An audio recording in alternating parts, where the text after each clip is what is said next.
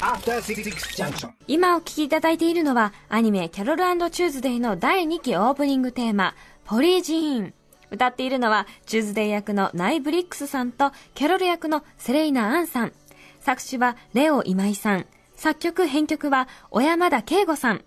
というわけで今夜は、完結記念音楽好きにこそ見てほしいアニメ、キャロルチューズデイ特集パート 2! はい。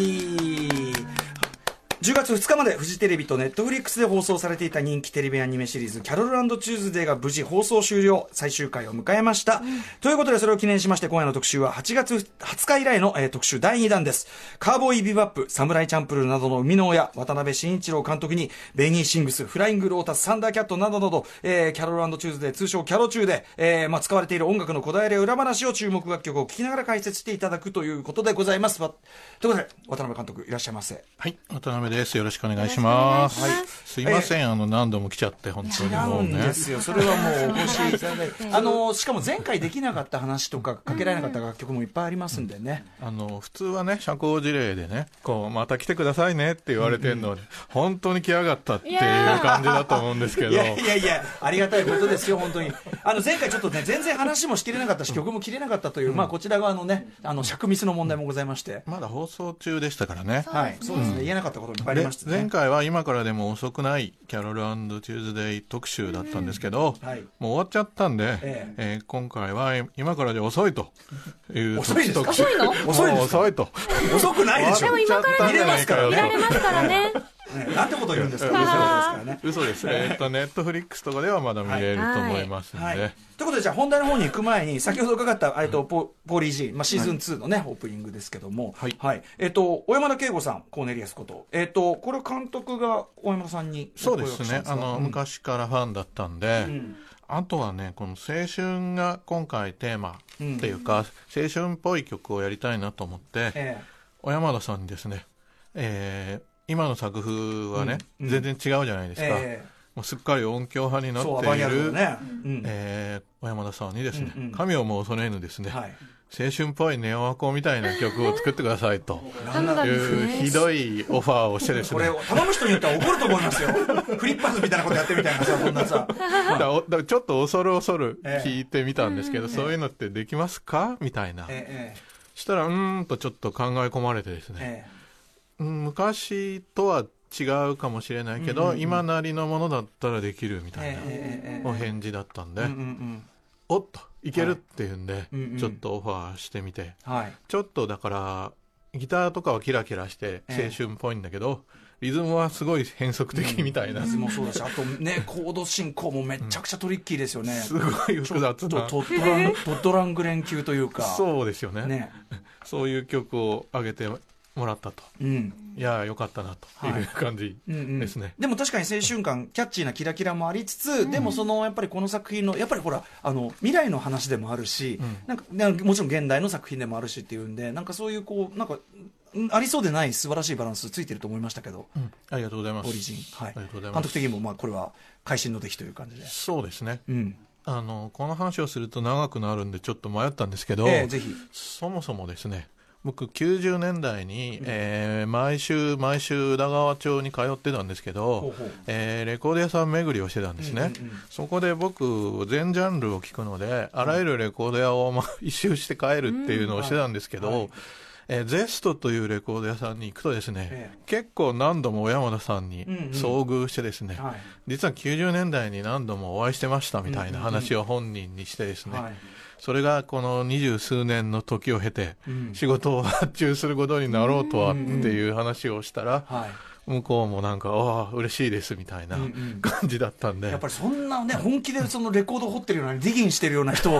ね、言われるんだったら、それは光栄ですってことですよね、これはね。うん、まあ、そんな、そんなのをいつまでも思ってて、そして25年後に発注するんだみたいな。うんいやでもね、あの鍋新さんの作品はその音楽センスのね優れてるところ、もちろんそここそが世界的にその評価ね受けてるところでもあるけども、それがね今回それがなんていうの？一番前面に出た作品っていうことだから、あのまさにそこでこう実現したのもこう理由があるかなという感じがしますけども、うん、ありがとうございます。はいということで改めて渡辺慎一郎監督のご紹介宇垣さんからお願いします。はい渡辺慎一郎監督、1965年生まれアニメーション監督音楽プロデューサー。テレビアニメシティハンターの制作進行を経て、1994年のマクロスプラスで監督デビュー。すごい、今日でよ、ドッピシャな感じですね。という。はい。ちょっと恣意的な感じしますけどね、ここのプロフィールが。俺の代表作みたいになってますけどね。線引いてありますか？ね。そして1998年のカーポイビバップ、2004年のサムライチャンプルーで、日本国内のみならず、世界中で熱狂的なファンを生み出します。そして、フジテレビとネットフリックスで配信されていた最新作、キャロルチューズデーが先月ついに完結いたしました。はい、ということでございます。えっ、ー、と、ね、今日まさにそのね、ちょっとあの、最新レポートでね、こう、シティハンター展をやって、うひゃうひゃ盛り上がった直後なので、あの、よく見るとテレビアニメシティハンターの制作進行を経てって、そんなとこ強調しないだろ、普通っていう 急に間がだいぶ飛んでるじゃないかよ。それがね、ちょっと失礼いたしました。恣意的なね、ピックアップ。えー、渡辺慎一郎さん、えー、8月20日火曜日に、えー、音楽ライター渡辺志保さんと一緒にご出演いただき、今この特集のパート1をお送りした次第でございます。えー、で、さらにですね、じゃあアニメ、キャロランドチューズでどんな作品なのかというのを、宇垣さんからお願いします。はい。今年4月から放送されていたオリジナルテレビアニメシリーズ。放送はフジテレビのプラスウルトラ及びネットフリックスです。火星の首都アルバシティでアルバイトをしながら生活するキャロルと火星の地方都市ハーシェルシティの裕福な家庭から家出してきたチューズデー。ミュージシャンを目指す二人の少女が出会い、コンビとなり、やがてプロのミュージシャンを目指し、音楽シーンに大きな波を起こしていくドラマが描かれています。はい。まずはでも監督、あの、完結おめでとうございます。お疲れ様です。お疲れ様です。はい、ね我々さ、拝見して、まず僕はやっぱり、うん、さっき僕がね、完全にあの、やらかしてしまったですね、アバンナレーションの、その、それはまるで奇跡だったと、うん、火星の歴史に刻まれることとなった奇跡の7分間。これはその原動力となった二人の少女の、これ、最初に、だからこんなハードル高いところにね、その設定して始めちゃっていいんですか、監督と、その音楽劇、しかも音楽聴かせなきゃいけないのに、どうすんだと思って、これをどう処理するか、実は僕、一番ち今回見どころだなと思ってたんですけど、うん、今、ネタバレになるので言いませんが、ここは伏せますが、なるほど、そうきたかという、そしてこのオープニングのこのワードが、やっぱり確かにその通りの展開になるというね。うんうん。これやっぱ当然もちろん着地があってのもちろんこのアバンタイトルなわけですよね。あもちろんその、最後だけは決まってたんで、大体いつもね最後だけ決まってるんですよ。で間はどうしようかなっていうのを後から考えるっていう。やっぱでもなるほどなと思いましたね、ね。ね。でなんかこういろいろやっぱ嬉しくてそれぞれに。でもう一度出会い見てきた人はね、はい、ずっと見てきた人は嬉しい、うん、危ない危ない。言葉を言えばいいか分かんない。見てきた人は嬉しい展開もいっぱいある。しそうなんです。だからこう続けてみないといけなくて、時々ね最後だけ見るやつがいてですね、ちょっとチェックしてやれみたいな。そういうのはやめてください。いでもねそれで見見たらあこれは見なきゃダメだなって魚もいますから。恨み事を言わない。この7分間がここまでの蓄積の全てだっていう気持ち、ね、でも本当にその7分間を、うん、あの本当に具体の7分間として見せてるっていうのがすごいなと思います、ね、なるほど、うん、7分の曲なんですよ。ね、うん、7分の曲、どういうことなのかって見てくださいって思いますけど。あとやっぱりそこに至るまで要するにここに着地するなりのその、ある意味非常に現代的なテーマを含んでるっていうか、まあ、移民の件もそうですし、そういう人と人とを分断するようなその社会の在り方とかっていうのに対するそのメッセージというのかな。かなりその刺さるものが多いというか、うん、これをやっぱり入れていこうっていうのもやっぱり当初からあったわけですか？まあそうですね。でも作りながら考えてる部分ももちろんあるんですけど、うん、うん、なんかテーマありきっていうよりはやっぱり自然にこういう風になったっていう感じなんですけどね、うん、今の音楽シーンとかを普通に見てても、はいやっぱりあの銃規制デモにポール・マッカートニーが参加したり、うんうん、あのテイラー・スウィフトとかビヨンセとか、うん。うん、こういう人たちも政治的な態度を明らかにしたりみたいな、うんうん、ちょっともういや政治とかは私関係ないんでっていうような、風な時代じゃもうなくなってると思って、うんうん、そんな中にいやそういうのは関係なくいい音楽を作りましたっていう、うんうん、そういう作品を作ればいいのかっていうとちょっと違うんじゃないかと、っていうところで自然にこういうふうになって。っていったって感じなんですけど、ね、じゃあ音楽テーマ音楽劇をやろうというのがあってならばこうあるべきだっていう順番できたって感じですか？まあそうですね。政治のために音楽をやってるわけではなくて、音楽今の音楽を表現するためにはこういう内容が必要だったってことです、ね、しかもその7分間の曲っていうのがすごくそれに対して音楽的な説得音楽的な説得力を持ってるっていうところが、あのさすがだと思いました本当にね。まあ俺が作ったわけじゃないんですけど。いやでも発注は それを言ったらね監督今日は今日のやつは全部そうなんですよ。そうね。まあ強要したとこういうのを作れと。強要じゃないでしょ。発注とかいろんなこともあるでしょ。最後の曲なんて本当にねこう7分間ある奇跡の名曲を作れという発注で、ホームランを打てそう。大変ですよね。そんな発注聞いたことないとか言われて、でどうどうしてくれるって感じですよね、向こうは、でしかも上げるとちょっとこここうしてとかああしてとか、戻ってくるしみたいな。あこうしてとかああしてはやっぱり監督は上がってきたものに対してはあるはあるんですね。まあ多少なんていうか音楽そのものは変えないですけど、この冒頭に何かが入るから短くしてとか最後にちょっといいこと言うから、後ろのアウトロ長くしてとか、そういうのはありますけど、ね、劇場のね、そういうようなね、要請が。はい、実は今回、惜しくもスケジュールの都合で欠席となりました、音楽ライターの渡辺志保さんよりコメントが届いています。ご紹介させていただきますね。パート2の大きなテーマにもなっている表現の自由を求めるために歌い続けるというキャロチューの意志の強さやアーティストとしての成長ぶりに痺れました。個人的には地球移民を排除したい、そして表現の自由を規制したいという大統領候補側の思惑と、それに振り回されてしまうエゼキエルやスキップの描写が非常に興味深かったです。特に見せしめのように逮捕されてしまったエゼキエルのエピソードは実在するアメリカのラッパー、21サベージ。これがあの、前回ね、あの、うん、こちらに来られた際にもあのお話しされていました、はいはい、4歳の時にイギリスからアメリカに移住しましたが今年になっていきなり逮捕されてしまって。このタイミングってね、うん、出演が決まっていたグラミー賞の1週間前というタイミングでまさに見せしめのように逮捕されてしまった実在のラッパーにまとまつわる逮捕劇を連想しました。これでも本当にエゼキエルね、そういうセリフで、うん、なんで、なぜ今？みたいな見せしめでしょうって本当にこの話ですもんね。若干ネタがバレてやってますねああなるほど。リアルリアル。私ねこれ見る前にあのラジオでお話いただいてたので、えー、ああって思いました。監督これリアルに21サベージの話ベースそうですね、シナリオ打ちで、いや、21サベージがね、みたいな話をしてて、うん、なんか、この打ち合わせおかしいなと思いましたけど、出てくる名前が。これアニメの打ち合わせだよな、みたいな。い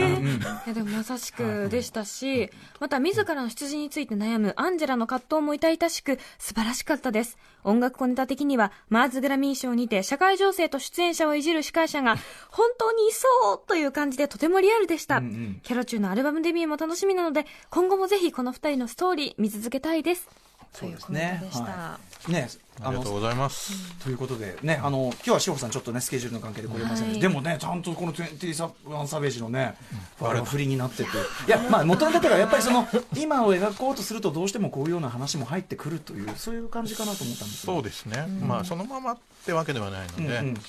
はい、えー、ということで本日渡辺慎一郎監督をお招きしてキャロルチューズでね、まあ、この後音楽と解説をたっぷり聞きたいんですけどあのまずその終えられて、ちょっとこれだけ、あの、の終えられてのそのシリーズの終えられてのこう、えっと、手応えとか反響とかそういうあたりいかがでしょうか？いややっぱりね、これ、ちゃんと最後まで作れてよかったなと、うん、えー、本当に、世に残せてよかったっていうのが、うん、これを、あの、毎回ね、あのー、なん、なんていうの？全勢力を傾け、魂込めて作ってるんで、うん。えー、終わったらね、ヘロヘロなんですよね。で、あまあでも、それが、やった甲斐があったなというふうな感じが最終話を自分で見て思ったんで、うん、よかったなと。はい。先日のあのイギリスに行かれて、コミコンに出られたロンドンコミコン。そのあたりで反響なんかもありましたか？そうですね、好評だったんで、よかったなっていう感じ、うんうん、世界的な反響なんかも出つつあるという感じですかね。そうですね。はい、まあイギリスはでもちょっとコミコンに出た後あの多少遊びに行ったりしてですね、うん、あの噂のサウスロンドンを見てきたんですけど、うん、今すごいミュージシャンが次から次に出現してる南ロンドンをうろついてきたんですけど、すごかったですね。うん、あの、おしゃれ度0%で、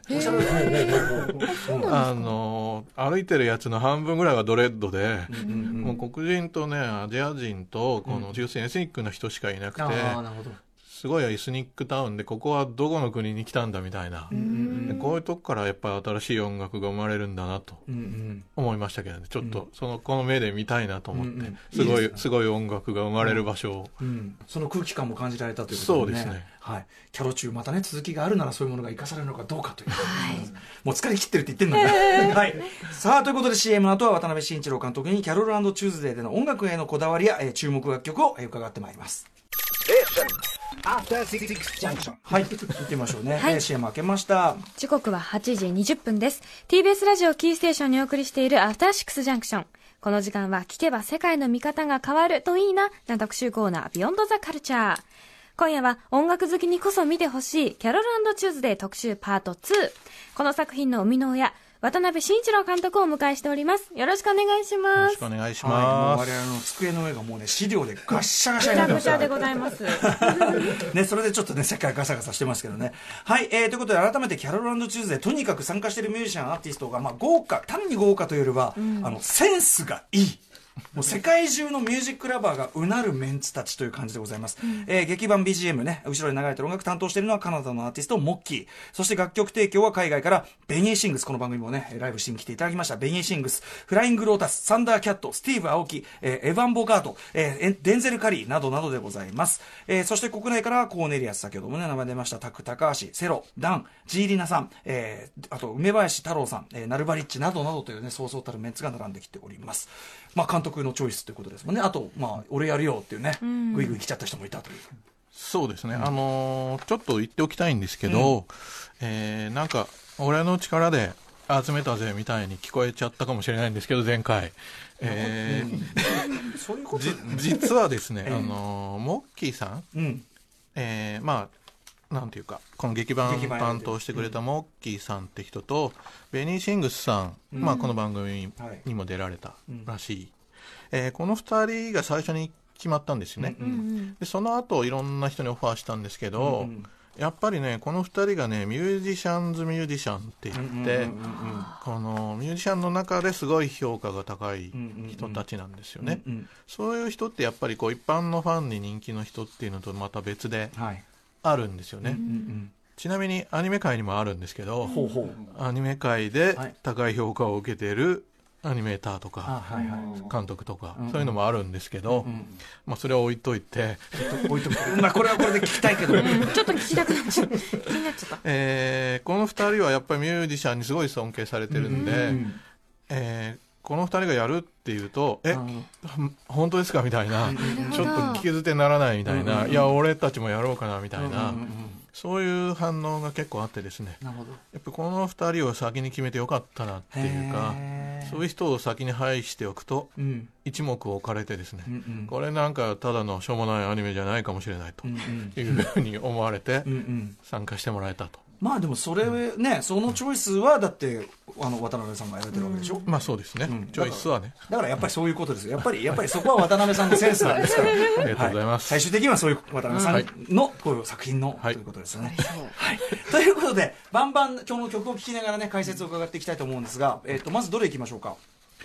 はい。えっとまあそのさっきの話の流れの一人なんですけど、セロさんに日本からえー、参加してもらって「えー、デイバイデイっていう曲を作ってもらったんですけど、うんはい、セロさんもやっぱりこの「えモッキーにベニーにこんな人やってんですか?」みたいなリアクションがありまして、はい、ぜひ僕たちも参加させていただきたいみたいな話だったんですけど、まずねこのセロでどの曲が近いか言ってくれって言われたんで、僕何も考えないで、はい、えー、3曲あげたんですね、うん、そしたら彼らはねあのコンポーザーが3人いるんですよね、うんうん、3人とも曲作るんで。ええ、で誰にするか決めるために僕に選ばしたらしくて。どの系統かと、うんうん、そしたら全部違う人のバラバラ曲だったんで。ある意味でもねセロセロ的には最高ですよね。全面的に好きってことだもんね。どうするよって話になってですねなんとデモを3曲送るから、この中から選んでくれっていう、究極の選択をしかもそれなんか、俺たちのうち誰派なんだみたいな。全部使いたいよ。そう、全部、全部っていうのはダメですかって言ったんだけど、なんかダメですみたいな、一曲にしてくれと。で、このブラインドで誰が作ったとか言わないんで、選ん、嫌なことするな。難しいよ。選べって言われてですね、もう苦渋の選択で、しかもですね、中継した人のですね、ミスでですね、うん、えー、2曲しか行われてこなくてですね、なんだろう、うん、後からこんなのもありましたって送られてきてですね、もう遅いんで決まっちゃったよっていう。それも良かったですか。それも良かったんですよね。で、苦渋の選択をしたんですけど、その中で高木さんの作ったこの曲が、最もキャロ中にはあの、合ってるんじゃないかと、他のも良かったんですけど、あのちょっと17歳女子が作った曲にしては高度すぎるかもみたいな。あそこ難しいですよね、いくらいい曲でもこの段階の彼女たちはこれは作れないだろうみたいなね。それもあるんですよね、だからその発注するときにベイニーシングスの曲も上がってたんで、それ聞いてもらったら、ちょっとこれコード進行とか17歳にしちゃうますぎませんかとか言われましたけど。はいはいはいはいまあそんなこともありつつちょっとシンプルめに作ってはくれたのかな、うん。はい、でもちょっとセロってやっぱり、うん、あの日本語で歌ってるからまあ日本っぽい感じはするかもしれないけど、うん。うん、これ英語で歌ったらほとんど今の洋楽っていうか最先端の海外のものと全然遜色ないんじゃないかなと思ってたんで、うんうん、それもあって英語で歌う曲をやってほしいなというのもありました、はい、ではじゃあ曲紹介もお願いしますはい、じゃあ、えー、これは、どこに書いてあるんだ？これですね。うん、えー、キャロルチューズデイことナイブリックスセレイナ・アンで、 Day by Day。はい、えー、キャロルチューズデイ、 Day by Day ね、うん、えー、セロの高城晶平さんが作った曲ですね。あのー、今ね、ちょっと曲の間にずっと、あの、ね、あの、神々の視点シリーズで、アニメ監督、あの、 musician's musician みたいな感じで、 animator's animator、アニメ監督ズアニメ監督みたいな話もできる、あるんですよ、とね。大変気になるフレーズを言うから僕は気になっちゃったそのこれをね俺ここから企画変更でじゃあ。いやいやダメダメ。まあ、これはまた後日に、はい、あれでで俺これをね言っとかないと歌丸が全然拾わねえみたいな。違うんだよ。これが始まるとまた始まっちゃうから時間がね押しちゃうから。また後日よろしいでしょうかこちらね、はい、よろしくお願いします。はい。ということでじゃあ次の曲いってみましょう。はい。はい、えー、次がですね「えー、ライツゴーアウトっていう曲なんですけど、アンジェラの曲ですね、はい、まずこれはですね、えー、いろいろな前振りがやっぱあるんですけど、うん、シナリオの打ち合わせの時にですね、うん、あのアーティガンってキャラ、はい、どんな人という説明をするのに、いちいちですね、えー、スティーブ・アオキのですね、ネットフリックスのドキュメンタリーがあるんですけど、えー、それをいちいち見せてたんですね。こういう人こういう人だから。こういう人だから。と、こうイケイケのパーティー DJ で、こう DJ の時も DJ 機材を一切触ってなくてずっと煽ってるみたいな。それはそれはよくない面ですけどすごいこうよくないですよ、まあ、そういう芸風ね、そういう行かれた人なっていう説明で見せてたんですけど、ちょっとね、このアーティガンの曲をどうしようまあちょっとアンジェラをフューチャリングしたいなそういう曲を作りたいなって時にどうしようってなりまして、まあちょっとダメ元でこのスーパースター、スティーブ・青木先生にオファーしてみる？ということで、まあちょっと半分冗談みたいな感じで。あの、バカのふりしてとそうそうそう。有効なんですよね、これが。してみたらですね、えあの、ちょっと、あの、会おうじゃないかみたいな話がやってきてですね、はい、えちょうどなんか来日してたかなんかで、うんぜひ会いたいみたいな、うんちょっと待て待てっていう感じだったんですけどで一応お会いしたらですね、えー、この人きっとねイメージ的にこう取り巻きとかこう、なんていうの？ガールズとかをいっぱい引き連れているんじゃないの？って。どうやってやっとね。って言ってたら、本当にそうだったんですよね。ああイメージ通りだった。本当だったんだ。実は結構硬派だとかじゃないんだ。いや、そうじゃねえんだ。いっぱいパーリーピープルを引き連れてきてですね、あ、やっぱりこういう人なんだと。なんてイメージ通りなんだみたいな。ぶれないですねで打ち合わせをしたらですね、曲？みたいな、ええよあげるよみたいな。軽い。ノリノリ。感じで。えスティーブ・アキさんはその渡辺さんのこれまでのそのカウボーイビバップとか、サムライチャンプルとか知ってた、あ知ってましたね。ああまあそこはね。いやまあ彼はでもどっちかというとやっぱりビジネスマンなんで、こう君がどういうポジションにいるどういう人なのかちゃんと分かってきてるからっていう感じでいや曲あもうそんなのどうでもいいよ。これあげるよみたいな感じで急にその場であの携帯から曲を流し始めてですね、うんうんうん。えこれどう思う？みたいな感じで、ストックがあるわけですね、でいいねって言ったらあじゃああげるみたいな。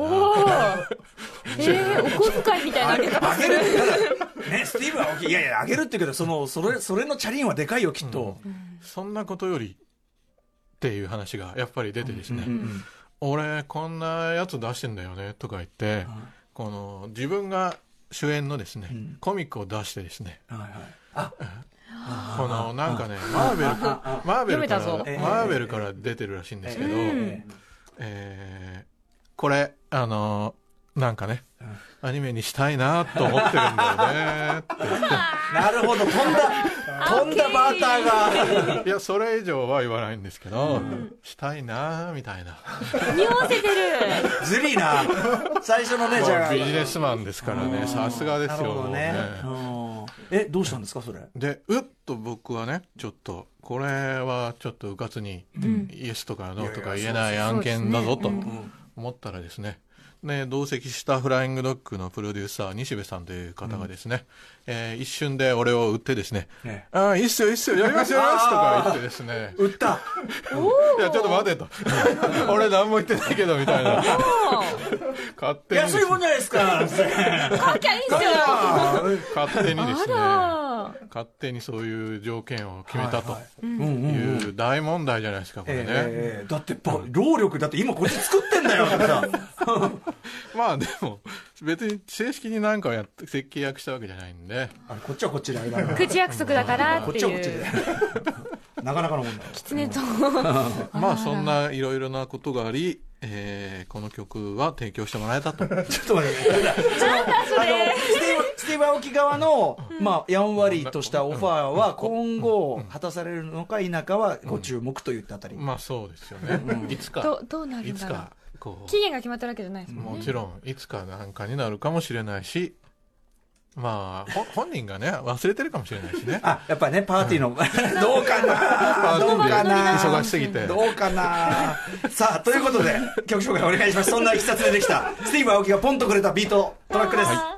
えー、アーティガン featuring アンジェラこと、えー、アリサ、えー、 Lights Go Out。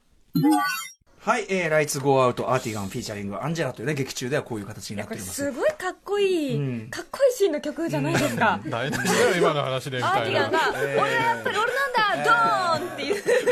曲なんね、上さん大好きって言ってたのに。言わなきゃよかった。でもこの背景にそんな滑らない話があったとは。いや、前、どの曲も滑らない話があってすごいな。ちょっとどんどん行きましょうよ、これ、監督。続いて。はい、続いてどれ行きましょうか？はい、えー、エゼキエル。のクラッシュ・サーバーっていう曲ですね、うん、はい。先ほどからね話題出てる、まあ、デンゼル・カリーというね、ラッパーがねやってますけど。このデンゼル・カリーについてあの志保さんからコメント頂いているんですけれども、今年初頭、彼が来日した際、実際にインタビューをさせていただいたのですが、もともと内向的かつ、アニメや漫画が好きなナード系の男の子だったらしいんですね。うんうん、ラップを始めた時も周りから、あのオタクに期待しても無理だろうと思われていたそうなんです。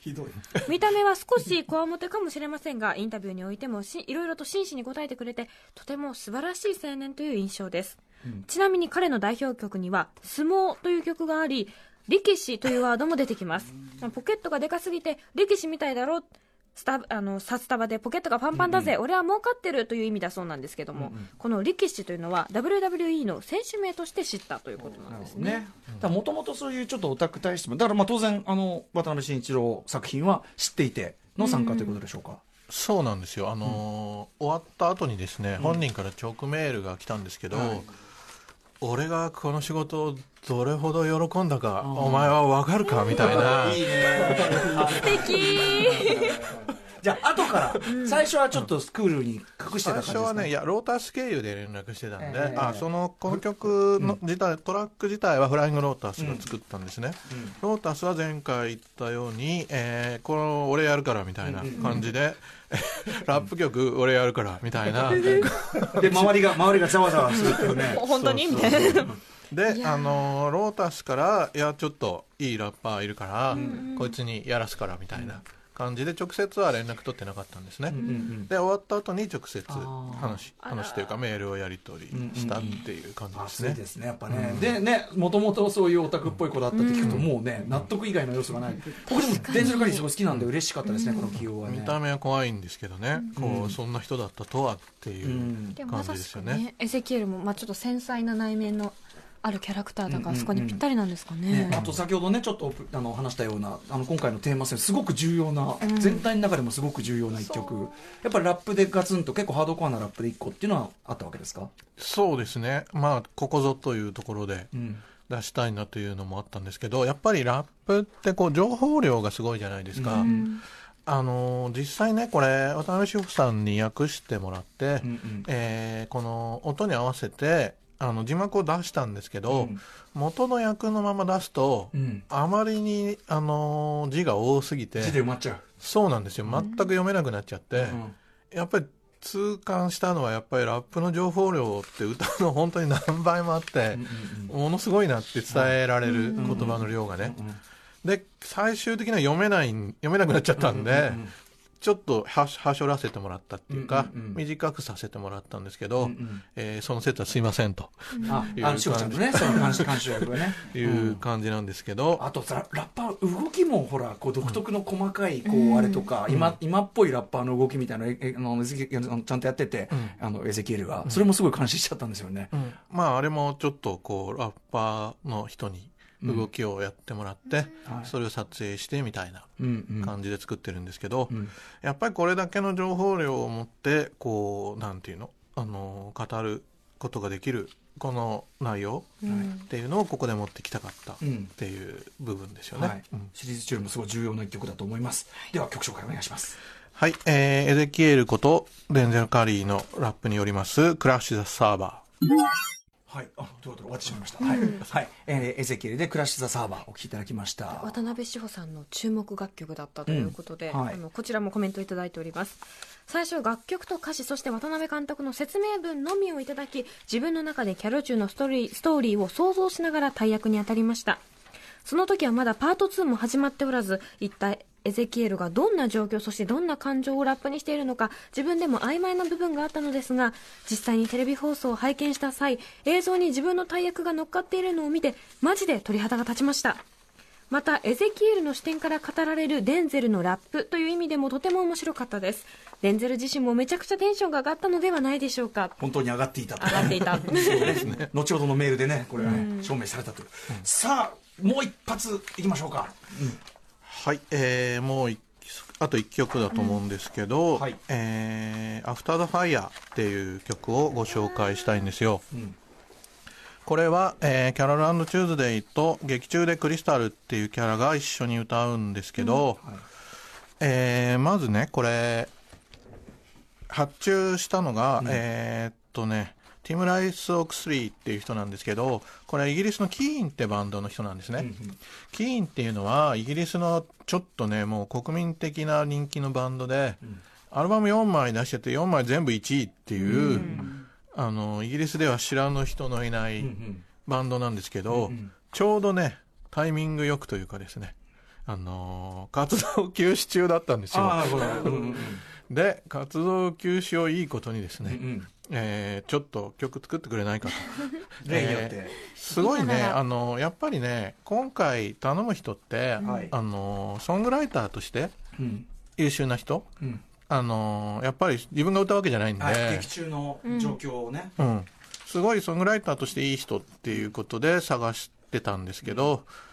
このキーンはやっぱ曲がすごいいいんですよね。はい、で、あの、リリー・アレンがカバーしたやつと曲なんかもあるんですけど、そうカバーを聴いてもすごいいい曲だなと思って、だコンポーザーとしてこいつらはいいぞというので、オファーしてみて、で、このフレイザー・ティー・スミスっていうプロデューサーと一緒に、うん、えー、作ったか、向こうでね、はい、向こうでこの人とやるからっていうふうに言ってきたんですけど、このフレイザーはね、なんとですね、このアデルのプロデュースとか、共作とかしてる人なんですよね。とんでもないの出てきたなっていう感じで。で、えー、こちらも内容をこう、なんていうんですかね、クライマックスのいいところで、うん、こういうところでやるから、盛り上がる曲よろしくみたいな。はい。えー、まあ言うだけは楽だけど。ホームラン、ホームランを打って。ホームランを打って。難しい。予告ホームランみたいなのを発注して、すごいいい曲を書いてくれましたと。こういう時に、うん、その、ここはちょっとこうしてとかっていうのをやったりのやり取りってあり得るんですか、この曲に関しては一切ないですね。うん、他のってことだからってありましたか？うんまあ、さっきの最後の曲なんかはちょっとドラマ上の都合っていうこともありますけど、まあでもちょこちょこあったかな。例えばここの歌詞こうもうちょっとこういう方向にできないかとか歌詞っていうよりはここの音が例えばねあのちょっとだけ入ってるオルガンオルガンの音がすごくいいんで、ええ、これをもっとでかくしてフューチャーしてくれとか。なるほどなるほど。そういうのはありますかね。プロデューサー的視点で、うん、うん、ここをもっと出すと、むしろ良くなるんじゃないかみたいな。純音楽的な注文の方なんですねどっちかというとね。まあそうですね、えー、面白い、はい、なんかひどい話ですよね。いやいやいや。ね。作劇的な方向じゃないのが面白いです。いやまたこれはあのねナベシン節ですからね。さあということでじゃああのその素晴らしい曲ホームランを打った曲聴いてみましょうかね。曲紹介お願いします。はい。えー、と、キャロルチューズデイ featuring クリスタル。えー、クリスタルのボーカルはローレン・ダイソンです。えー、アフターザファイヤー。はい、えー、ということで、アフターザファイヤーというね、えっ、ー、と、まあ、火星のグラミーのね、グラミー賞のところでこう流れるという、素晴らしい場面、ホームランを打ちましたということです。はい。ティムライス・オークスリーさんね、よかったですね、こう、いい曲出してくれてという、あれで。いや、本当いい曲書いてくれてよかったと。で、えー、さらにですね、あの追加の曲を作ってくれようと言ったらですね、あんたいい仕事するから。もっとちょうだいバカのふりして頼んだら結構やってくれるから。そうそうそう、はい、すごい曲集まってます。さあということでちょっとあっという間お時間来てしまいました、うん、はい、えー、最後にじゃあちょっとまとめてお知らせこと先にやっといちゃいましょう。はい。今日紹介した曲も収録されているアルバム「キャロルチューズデイ」ボーカルセレクション、ボリューム2、そして劇中音楽を収録したオリジナルサウンドトラックも販売中です。また、キャロルチューズデイ BD&DVD ボックスボリューム1も販売中。こちらは第1話から第12話を収録しています。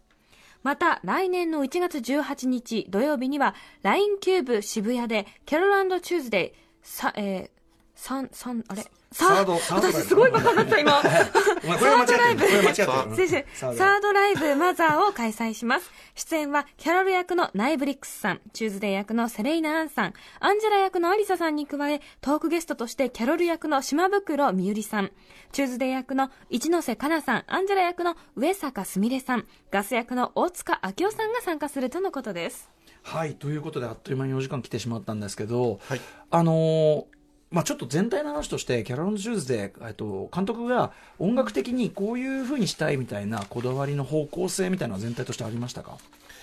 えーまあ、こういうふうにしたいっていうか、この音自体もね、ものすごく凝ってるんですよ、これ。うん、えー、まあ、なんていうんですかね、ミキシングっていう、あの SE、効果音と音楽とセリフを全部ミックスする作業があるんですけど、うんえ。ーそれを普通の、えー、アニメのミキサーではなくて、うん、普段音楽畑の、うん、えー、エンジニア、ミックスエンジニアの藪原さんっていう方にやってもらってて、はい、この人たちはね、やっぱりね、音楽のトップレベルのエンジニアってね、うんものすごいね、うん、耳がいいんですよ、うんうんうん。何しろですね、電話がかかってきたらですね、うん、その音で、どこのメーカーの電話会社かわかるって言ってたぐらいの。それは藪原さんの特殊能力もあると思いますよ。いや、もうクレイジーなぐらい耳がいい人たちなんで、もうそういう人たちを使って、あの、しかもこう、エフェクトとかも、普通だったら持ってないようなプラグイン、いいろんな、ええいろんなプラグインを使ってすごい細かい加工をかけて、うん、まあその場に合わせた音にしたりとかですね、うん、非常に凝った音作りをしてるんで、うん、まあぜひですね、こういい音でですね、はい、まあ、ブルーレイとかですね、うん、そんなので見てもらえると嬉しいなと